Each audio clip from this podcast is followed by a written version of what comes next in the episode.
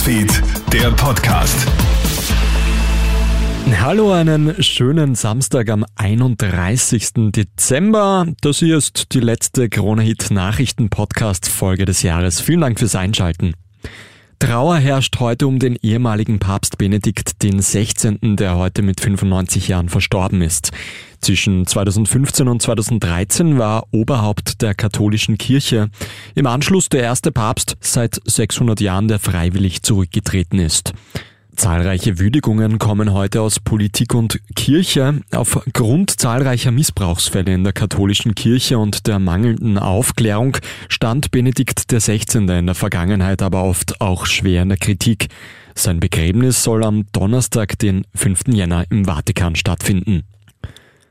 Mehr Liebe, weniger Arbeit. Parship hat sich kurz vor Silvester nach den Neujahrsvorsätzen der Österreicherinnen und Österreicher umgehört und der Tenor für 2023 lautet mehr Zeit fürs private Glück, dafür runter vom Gas im Job.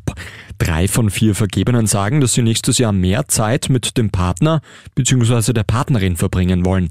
Parship-Psychologin Caroline Erb bei den Singles ähm, geht es vor allem um das Thema der Partnersuche. Hier sind vor allem die männlichen Single schon in den Startlöchern im neuen Jahr. Jeder zweite männliche Single möchte hier mehr Zeit für die Partnersuche aufwenden. Und es sind vor allem die Jungen, die hier besonders aktiv sein möchten, nämlich die 18 bis 29-Jährigen. Das Fachjournal Science feiert das James Webb Teleskop als wissenschaftlichen Durchbruch des Jahres 2022.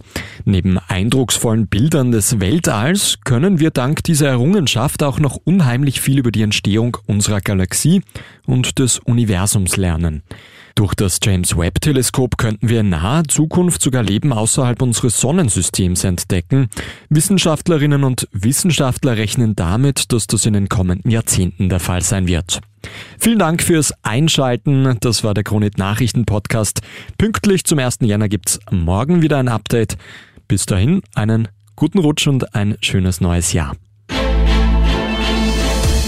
Krone Hits, Newsfeed, der Podcast.